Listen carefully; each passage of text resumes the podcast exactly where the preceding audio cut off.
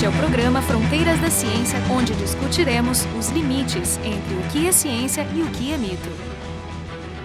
O Brasil é um país que nunca conseguiu abraçar totalmente a ciência. Ela frequentemente é vista como um gasto desnecessário de prioridade baixa e que pode ter seus fundos facilmente cortados em caso de uma emergência nacional, como essas que a gente tem toda hora. É quase a primeira coisa que os nossos governantes cortam. Por outro lado, nas poucas vezes que foi vista como prioridade, se exigiu dela respostas mágicas e rápidas, como se apenas desejar o progresso científico fosse suficiente para obtê-lo.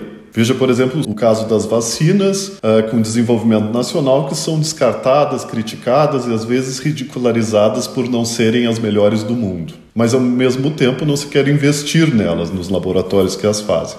Hoje discutiremos um livro delicioso que ilustra bem essa contradição entre o desprezo pela ciência e uma expectativa irracional de retornos rápidos. O livro se chama 14 Camelos para o Ceará, um retrato tragicômico de uma expedição brasileira no auge do Império, de Delmo Moreira. Então, para falar sobre esse livro, a gente trouxe o autor, Delmo Moreira, ele é jornalista, já trabalhou nas principais redações do Brasil, como Estado de São Paulo, TV Globo, Isto É e Época. O pessoal do programa vai ser a Carolina Brito e o Marco Idiarte, aqui uh, do Departamento de Física da URGS. Bom, eu, eu queria então começar, Delmo, só querendo saber um pouquinho sobre, sobre você, eh, do ponto de vista profissional. Você, que tipo de jornalista você é?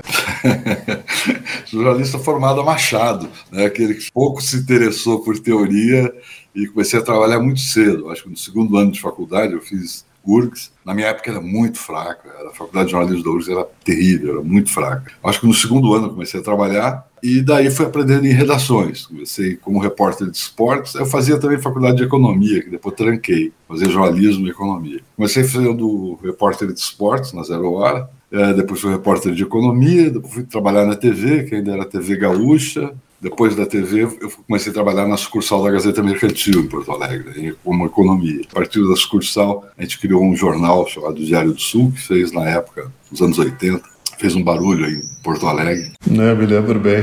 É. Depois de lá, eu fui para. Trabalhei na Globo, trabalhei um ano na TV Globo em São Paulo. Uh, depois trabalhei na Agência Estado voltei para Porto Alegre para trabalhar pela Agência Estado, e era bom que a gente cobria também Argentina, então para cobrir todas as confusões argentinas, a gente cobria a partir da excursão de Porto Alegre, indo para lá, né? Daí voltei para São Paulo, trabalhei na Agência Estado, Estadão, como chefe de redação das duas. Fui para a Gazeta Mercantil, fui chefe de redação da Gazeta Mercantil durante um bom tempo. Depois fui para a revista Época, passei pelo Estadão de novo, e depois lá Isto É, foi o, o, a última redação que trabalhei. Tu é jornalista generalista ou os assuntos são mais economia mesmo, política? Não, como repórter, eu acho que mais tempo fui repórter de economia. Depois eu era chefe de redação, o negócio era era montar a redação, fechar a primeira página, cuidar de pauta, e daí, daí tu, tu cuida todos os setores, né? Eu, se me deixar sozinho, eu fico lendo cultura. E a ideia do livro, como é que apareceu essa ideia do livro? É um projeto de, de quanto tempo? Começou assim, estava me preparando para uma reportagem que eu ia fazer para a revista Época, no Maranhão. O Maranhão tinha passado a ser o estado mais miserável do país. Na época que a Rosiana estava até aparecendo na frente das pesquisas eleitorais para a presidência, etc. Bem nessa época, o Maranhão tinha passado para o primeiro lugar no índice de miséria do país. E aí disse, pô, vamos mostrar o que, que é isso. Coisa é essa lá, passei um tempão lá, um mês lá viajando pelo interior do Maranhão. E eu estava me preparando para essa reportagem, lendo a história das secas. Eu queria saber como é que aquilo tinha batido no Maranhão. E num livro de história, eu vi a referência a expedição dos camelos, que eu conhecia de orelhada, do carnaval, mas não era um carnaval que eu tinha prestado muita atenção também. Eu olhei aquilo e disse, isso aqui tem uma cara Fitzcarraldo, assim, né? É incrível, exato. É, uma coisa bem maluca, assim. E era apresentado sempre como uma piada, né? Uma das tantas políticas idiotas, caras, inúteis que os governos criaram para resolver a seca sem nunca ter resolvido. Ela sempre tinha esse tom de um fracasso, uma piada. Né? Ó, chegaram até a inventar camelo, era mais ou menos esse tom. Na hora eu pensei, puxei dar um livro. E comecei a ler. Então, assim, a minha pesquisa começou 10 anos atrás de uma maneira totalmente caótica. Eu comecei a ler, enquanto trabalhava, né? tudo que passava perto dos assuntos. Tuareg, literatura que tinha. Comecei a juntar, juntar. E daí teve uma hora que eu li, não, isso aqui dá um livro mesmo. Eu acho que foi principalmente em cima de duas coisas. A experiência dos camelos em si é muito mal documentada no Brasil. Todo mundo queria fugir do assunto. Eu fiquei pensando, pô, os franceses devem ter documentado isso. Que os camelos foram comprados da Sociedade de Aclimatação de Paris, que era um puta centro científico da época, né? bem na época que estava se mandando animais para tudo que é lugar, fazendo zoológico. Isso foi uma coisa que eu aprendi no teu livro. Eu não tinha me dado conta como isso era uma política de governos é, com sociedades científicas a, a, apoiando esse negócio. Como é importante a ideia naquela época de, de, de zoológicos, né? Hoje em dia a gente acha que zoológico é uma excrescência, é uma coisa, é uma coisa só para é, arrecadar dinheiro, uma coisa ultrapassada, mas teve uma época que o zoológico ele tinha uma função. Até né? de conhecimento, né? De conhecimento, de aclimatação, né? E tinha a história de melhorar rebanhos, né? de você adaptar bichos em diferentes lugares, né? Os, os camelos sempre eram, eram bola da vez, porque é um puta de um bicho rústico que veio da Ásia lá em cima até aqui embaixo. Ele vive em qualquer lugar, né? Aí eu comecei a procurar, tipo, os franceses devem ser um, um, grande centro científico, eles devem ter é, registrado isso. Aí eu comecei a procurar e vi que eles produziam uns, uns anuários desse tamanho, com os documentos todos. E eu descobri esses anuários digitalizados na Universidade de Davis, Califórnia. E daí comecei a baixar uns inteirão lá e ia procurando, procurando cabelo ali. E daí achei ali a documentação que é a da compra e do transporte, que os franceses fizeram minuciosamente. Eu nunca tinha, eu não sei se foi publicado no Brasil, eu nunca vi, tinha visto publicado aqui. Não digo que é inédito, porque essas coisas bobagem ficar falando, né? Eu nunca tinha visto e achei, pô, aqui dá um. Isso aqui comecei a achar que dá, a primeira coisa que eu achei, dá um livro mesmo. E a segunda, quando eu comecei a olhar melhor os personagens. Eles são grandes, esses personagens são ótimos. E, e, eles tinham material. O Gonçalves Dias, o material é farto. Né? O Gonçalves Dias tem uma excelente biografia dele, escrita na década de 40 pela Lúcia Miguel Pereira. Maravilhosa biografia. Um estilo antigo, certo? mas completíssimo. O Capanema foi mais difícil montar, mas ao final eu, eu ia conseguindo enxergá-los também como pessoa. O cara que faz bobagem, que. Né?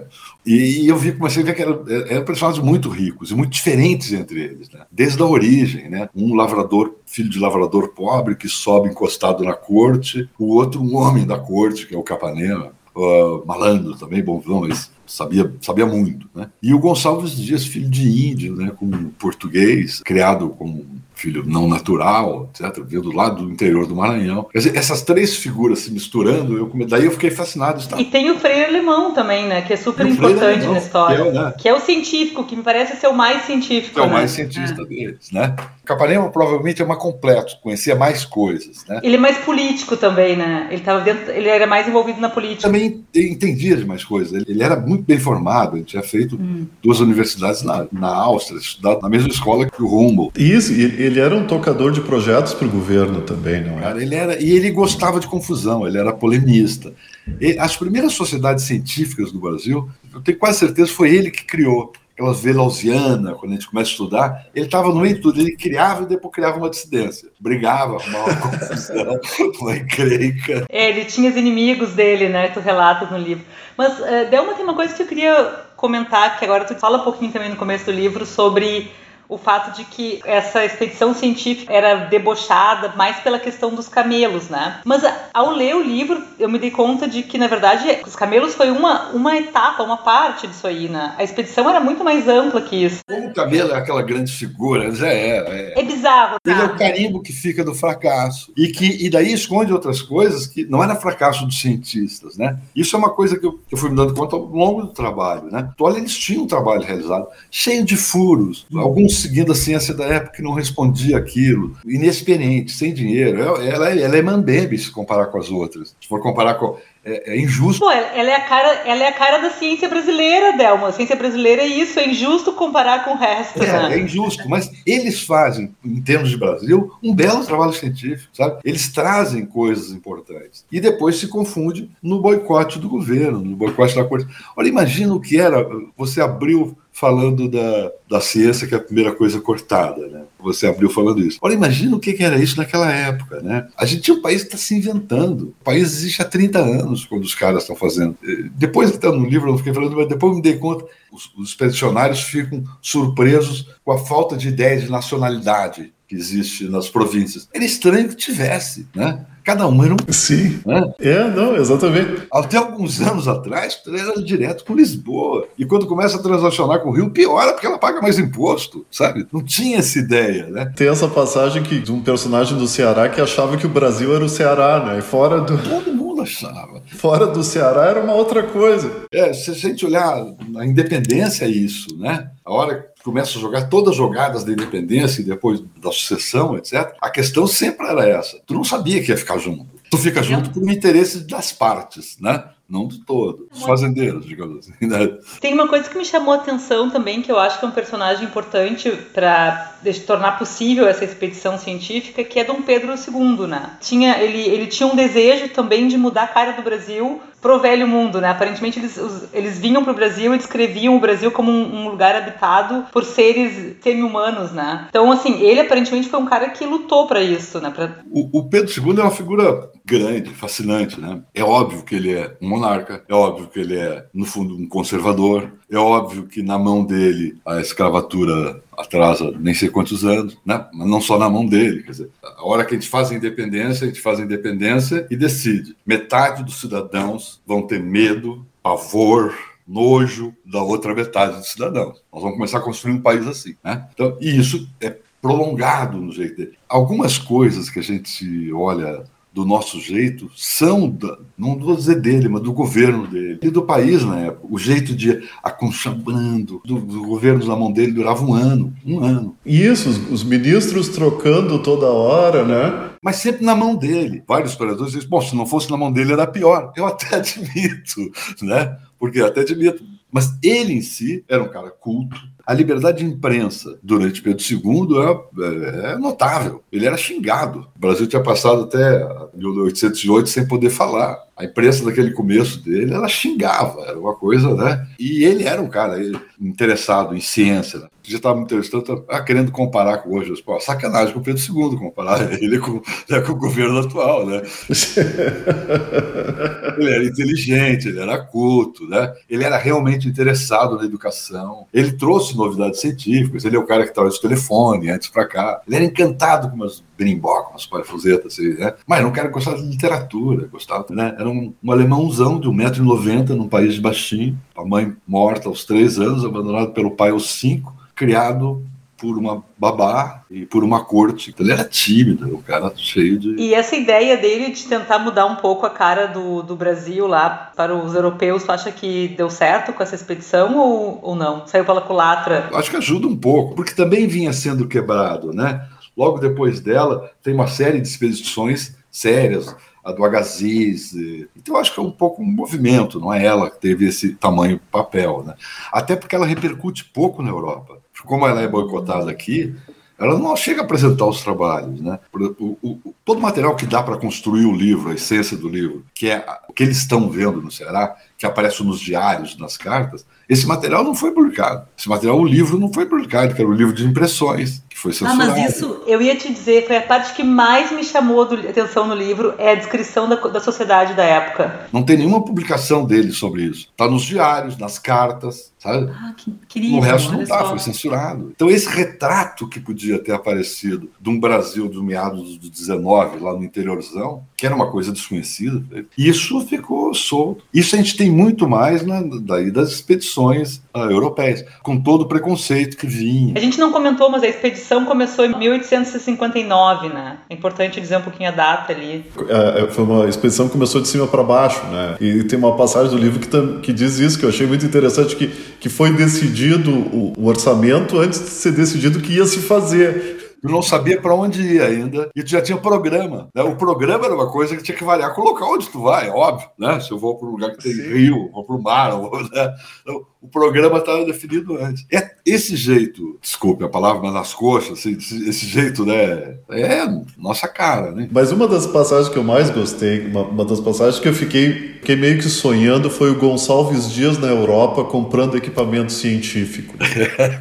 Vidaço. Né? Pá, que esse É, é, o emprego dos sonhos. Tu vê o, o, a gente olhando, a lente ia lá no, né, no meu nome, nos ais dos caras faziam aquela lente, era tudo. Isso, imagina. Imagina tu ganhar um monte de grana e tu sair para comprar material científico para montar essa expedição. Eu fico dois anos assim. Né? Eu queria falar um pouquinho sobre justamente essa questão da descrição que tu fazes aí, né, da, da sociedade da época que eu, eu não sei se é uma novidade, eu acho que não é, as pessoas conhecem um pouco, mas assim, é bastante impressionante uh, os textos sobre uh, os escravizados, né? Tem uma passagem que eu anotei porque eu achei incrível, que é a filha do boticário da cidade, que estava batendo numa, numa mulher negra escravizada, e era aparentemente uma tradição da família, né? Então, assim, ali tu relatas que é, o pai dela batia nos escravizados na frente dela, uma, uma, espécie de maldade, assim. Ela fazia o mesmo com as crianças dela. E aí tu diz que o fato das famílias proeminentes em suas comunidades ensinarem os filhos a torturar seres humanos era ordinário no Brasil inteiro. E isso incomodava os expedicionários, mas eles não faziam nada, né? Então, faziam coisa assim. Tem um que é até engraçado, o Castelnau, o conde de Castelnau, era um viajante francês que é um dos que faz mais bobagens sobre o Brasil e que tinha até ele ele está na origem da criação da Comissão Brasileira, porque ele era o cara que estava todo mundo irritado com o que ele tinha feito. O Castelnau, quando ele vem para cá, ele faz muita bobagem. Uma das pesquisas que ele queria era pesquisar uma tribo de africanos que tinham rabo, né? E então o cara fez isso. Ele vai para Salvador e começa a entrevistar os negros saídos dos barcos. E claro que ele começa a perguntar se os caras conhecem os Niam-Niams, que eram esses com rabo. Todos diziam, claro que conheço, querendo voltar para a África. Pô, conheço. Sabe como pegar? Puf, eles começam a escrever, não, para matar tem que matar sim, claro. Eu quero é voltar para a África de qualquer jeito. Bom, mas esse cara, no Rio de Janeiro, ele faz um belo levantamento sobre a estrutura do Rio de Janeiro, hospitais, etc, etc. E no Rio de Janeiro, ele é pô, recebido, um conde francês, apresentando e botam ele numa casa, num hotel, que era praticamente em frente a um dos pelourinhos onde se batia escravo diariamente, algum escravo estava apanhando. Ele fica tão desesperado com aquilo que ele pede para ser transferido. Ele diz: Eu não aguento o, o, os estrangeiros, a maioria sai falando mal da escravidão. O Darwin passou por aqui rapidamente sai escandalizado. Os ingleses que vinham para cá eram todos escandalizados. Né? Nessa época, o Brasil já era uma excrescência, até internacional. E isso entra na alma do povo. Né? Ali é uma coisa. O Freire pega, o Gilberto Freire pega isso bem. Né? Tu tem uma sociedade que ela ensinava, as melhores famílias ensinavam seus filhos a torturar a gente. Né? Chamava as crianças para terminar o serviço. As crianças se divertiam. Sim, uma coisa que é ensinada desde a infância, né? A maldade. Assim, e de subjugar, né? Os seres humanos. O Gilberto Freire falava: o menino, o senhorzinho, ganhava logo o seu leva-pancadas, que era o negrinho para ele maltratar enquanto ele brincava. Mas isso também é interessante na, na, no livro, que, tu, que, claro, que os expedicionários se chocam, né? Porque a violência absurda na frente deles e tal. Mas. É, embora, é... só parênteses, embora eles estão vindo do Rio de Janeiro, onde a questão de escravo é muito maior do que no Ceará. O Ceará, o número de escravos é pequeno. Eles estavam todos vindo do Rio, que 60% da população já era escravizados. Né? Sim, então, isso que eu ia comentar. Daí, assim, eles se chocam, mas ao mesmo tempo tem umas passagens, tem uma frase que, eu, que tu falas ali do livro que eu acho interessante, que o Capanema simpatizou com o Ashir, que era um, era um das pessoas, uns dos argelinos, né, que vieram com os camelos, até a gente quer, quer comentar depois sobre isso. Então ele diz assim, Capanema simpatizou com Ashir, que arranhava o francês. Gostava de vê-lo ajoelhar-se com graça e boa vontade, sempre que se dirigia aos patrões. É o único civilizado dos mouros, parece até cristão. Então, nessa única frase, tem uma quantidade de preconceito e absurdo. E o Capanema era o mais esclarecido. Então, isso que é incrível. Era mais né? liberal. É impressionante. Daí tu, daí tu pensa, tá, eles se chocavam com, com bater né, nos escravizados, mas eles mesmos carregavam uma quantidade de preconceito impressionante, né? É, o que até hoje, né? Se a gente vai olhando, é um pouco ecos dessa história, né? Isso é que eu digo, eu gosto de estudar o século XIX, sempre que tu está lendo sobre o século XIX, te vem a sensação de que, ah, conheço, é que nem hoje. A sensação de que é que nem hoje é, é por quê? Porque a agenda do século XIX ela ficou incompleta. As agendas de, de escravidão, cidadania, as instituições firmes, né? todas as questões que eram questões típicas do século XIX, ficaram incompletas estão até hoje. Eu não tenho nada contra a agenda que a gente tem no século XXI, mas tem uma de XIX aberta ainda. Né? Essa foi uma coisa que eu tive que controlar tentação até, porque cada coisa que tu vai vendo tinha uma tensão na escrita, estou falando, né? de tu referir a hoje, assim, que uhum. nem hoje, sabe? Ia ficar chato, podia ficar anacrônico várias vezes, né? Mas tu vai olhando e olha assim, fake news. Não, esse né? é o problema. Esse fake é o news. problema. É que é um, é eles vão acabar com a Nossa Senhora se eles ganharem, né? É igualzinho, né? Eu ia fazer essa pergunta para ti porque, porque os, os, fake news, eles parecem os nossos, né? A, essa disputa política. A, um dos fake news que eu adorei foi o camelicídio lá do Gonçalves Dias, que teria causado um camelicídio. Mas ele é muito parecido com, a, eh, eh, com, com as intrigas que a, que a, gente observa em Brasília hoje em dia. Olha a duração delas. A intriga do cabelicídio, feita em 1861, ela estava na Avenida, em 95 do Carnaval. No enredo da Avenida era Gonçalves Dias caiu do camelo, o camelo quebrou a perna e ele teve que continuar a viagem no jegue. Esse é o enredo. Né? Então, tu, vê, tu bota um carimbo desse de fake news e essa coisa durou mais de 100 anos. Sim, mas até a pergunta que eu ia fazer, que tu disse que tu tinha, tu tinha que te controlar como escritor, e, mas é difícil fazer uma parede entre, a, a, entre o mundo de hoje e o mundo de lá, né? Não tem como... É que eu acho que ela seria natural, o leitor nota. Eu não precisava estar... Tá, eu acho que ia ficar muito chato se eu ficasse alertando para isso, sabe? Porque o leitor, o nota vai sentir, né? A surpresa que eles tiveram com a pobreza e com a miséria, a gente não tem. A miséria, né, ela não é daquele tipo, ela ficou muito pior, né? Então, e eles ficam escandalizados. Eles ficam mais escandalizados com o interior do Ceará do que provavelmente a gente, olhando na época deles, ficaria. Né? Eu queria te perguntar uma coisa, até você descreve uh, essas interações pouco republicanas dos nossos heróis com o povo local, inclusive as mulheres e principalmente as jovens, né? E uh, como é que tu consegue essa informação? De, de que fontes elas, elas saem? Cartas deles. Assim, eu, eu, eu, li vários documentos. Tem um livro bom, acho que é o melhor livro sobre a comissão, é um livro dos anos 60, feito pelo Renato Braga, que tem um, um tomzão mais acadêmico, mas que, que traz essas coisas, que estavam nas cartas deles. Eles contavam sabe? E daí o outro contou sobre o outro. Foram juntando todos os escândalos sexuais. A gente só sabe porque eles mesmos contaram. É incrível, incrível o Mauro Gonçalves Dias fica reclamando: pô, eu sou um idiota, eu perdi uma mulher porque eu não sabia que aqui em Fortaleza também tinham senhoritas com saídas pelo quintal, sabe? Eles fizeram muita festa. O Gonçalves Dias achou que tivesse feito um filho durante a expedição. Um que ele achou, talvez ele tivesse feito mais. Eu acharia que esse tipo de, de relações mais mundanas, assim, mais informais, seriam as mais difíceis. Mas, claro, tem as cartas pessoais, né? Eles escreviam, escreviam, escreviam, escreviam muito. E daí essas cartas já foram juntadas em livros. Cartas eu não precisei, essas coisas já tem nos livros, era juntar umas que eu peguei nesse estudo, outras daquele, né? O Museu do Ceará publicou três volumes sobre a expedição, um um levantamento onde tem bastante coisa do Capanema, do, dos, dos, originais do Capanema, do, da, das colunas que ele fazia, do zigue-zague, os zigue-zagues do Dr. Capanema, uh, um outro com o primeiro diário do Frei Alemão, que ele foi fazendo. Então, isso já está publicado. Mas é incrível. Eles contavam tudo, né? se exibindo por uma sociedade muito mais fechada. Imagino que era né, a sociedade da época. Devia ser muito escandaloso.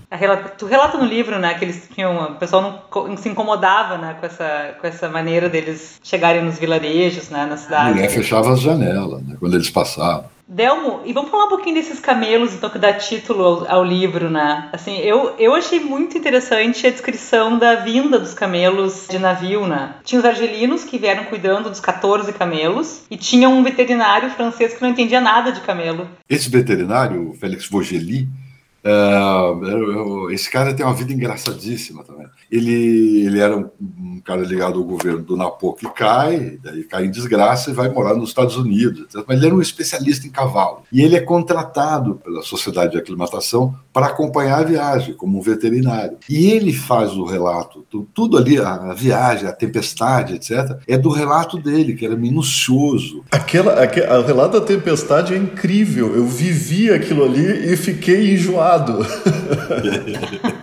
né? E os bichos bem ali, né? Os bichos tinham um bom balanço. É, eu entendi, inclusive, que os bichos eles, eles se colocaram no lugar ideal e eles acompanhavam o. É, é uma espécie de. Eles entram em ressonância ali com, com, é, com o navio, porquê, né? Mas eles ficavam assim, todos no eixo, né?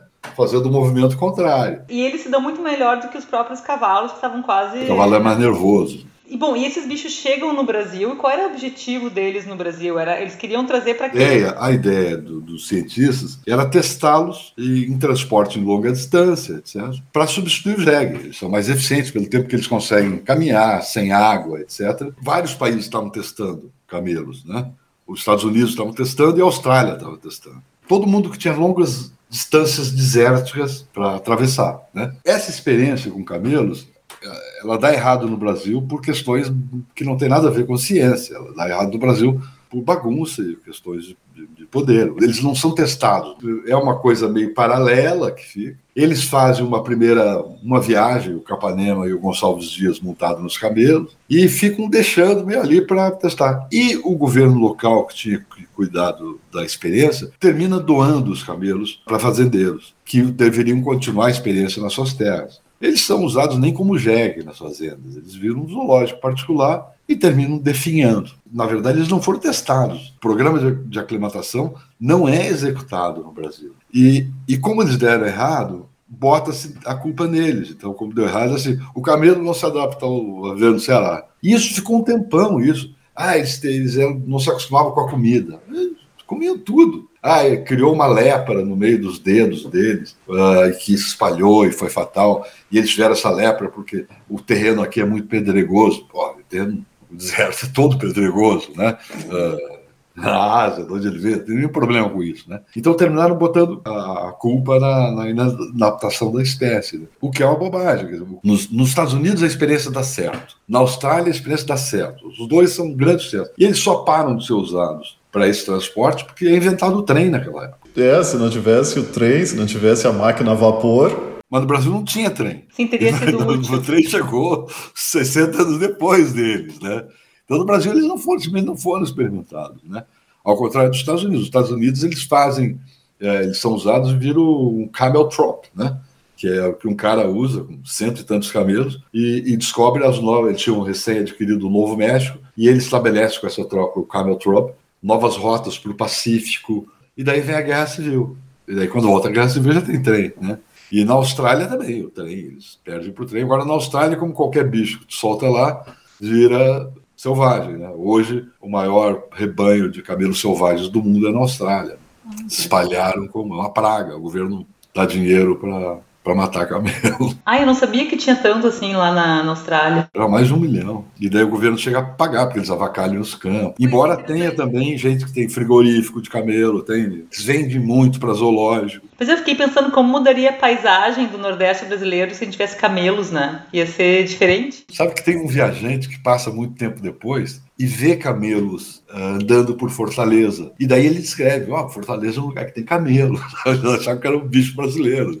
Tem um viajante que, que passa isso. E essa expedição vira tema de carnaval, né? Então, em 95, a Imperatriz Leopoldinense traz esse tema. Eu fui ao, eu fui ao YouTube escutar. E eu achei muito legal. O título é Mais vale um jegue que me carregue que um camelo que me derrube lá no Ceará. E eu achei muito legal porque eles conseguem contar uma história, né? Assim, enfim, esse é o papel do carnavalesco, mas é muito interessante. E tu comenta no teu livro, né? É, só que, infelizmente, tem um problema com um dos... O, o carro alegórico dos camelos não foi para avenida, né, aparentemente. É, os camelos são azarados, eles, eles não... no Brasil, né? No Brasil, eles viraram bicho azarado aqui no Brasil é legal porque o enredo era o enredo nacionalista, né? Valorizar o, que é nosso e não o que vem do exterior, cara. Assim, a vitória do Jeg, né? Então, é, mas é divertido, né? E eu, achei, eu usei aquilo no final porque ali também tem um, uma mistura da situação do país naquela época, como é que estava a política, as relações escola de samba, que eu acho que fica... Acho que era uma boa juntada ali. Acho que tinha que terminar com aquilo mesmo. Eu achei muito legal. Eu, eu como fã de, do samba, eu adorei. Apesar, apesar de, de que, assim, né, tu, é pouco, é, o refrão é curto, tu tem uma coisa limitada, mas eu achei uma, uma sacada muito legal. É óbvio que eu não fiquei discutindo a, as idiosincrasias históricas. É óbvio que ele tem um monte de erros históricos, né? Tem essa brincadeira com o Salves Dias que ele deixa passar. Mas é o que ressada na, na, memória nacional. Os caras fizeram um belo enredo, belo enredo. E eles foram campeões esse foram ano? Foram bicampeões, né? Foram bicampeões ali. Alô, nação Leibonense! Vamos lá, minha Chegou! Ecoam pelo de tesouros escondidos. Sou poeta da canção em barco, nesse sonho encantado.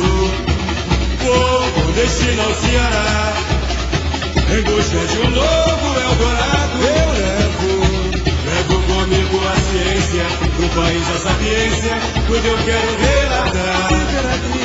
Essa expedição bem brasileira, chegou mouros e camelos, não precisa se assustar,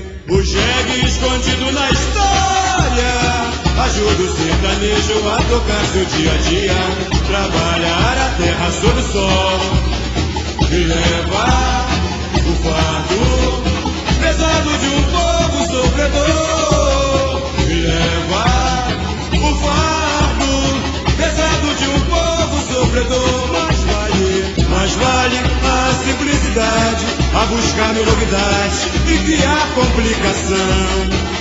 Esquecendo o bom e útil, renegar o que a nós gera insatisfação. O sertão é só lamento, meu momento é aqui.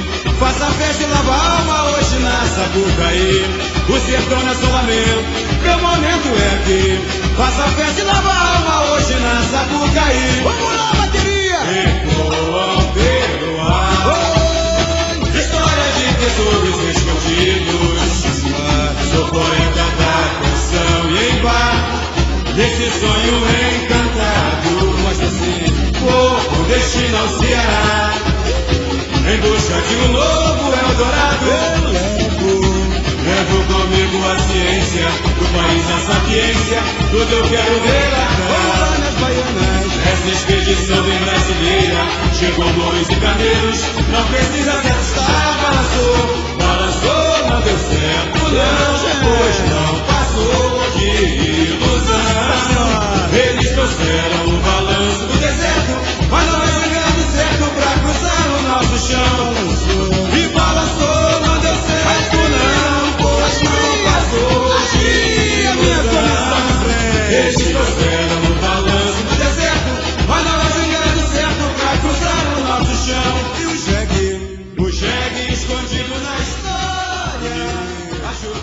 Hoje no Fronteiras da Ciência falamos de expedições científicas, Brasil, samba e camelos. O convidado foi Delmo Moreira, jornalista e autor do livro 14 Camelos para o Ceará. Pessoal do programa, a Carolina Brito e o Marco de Arte do Departamento de Física da URGS. O programa Fronteiras da Ciência é um projeto do Instituto de Física da URGS.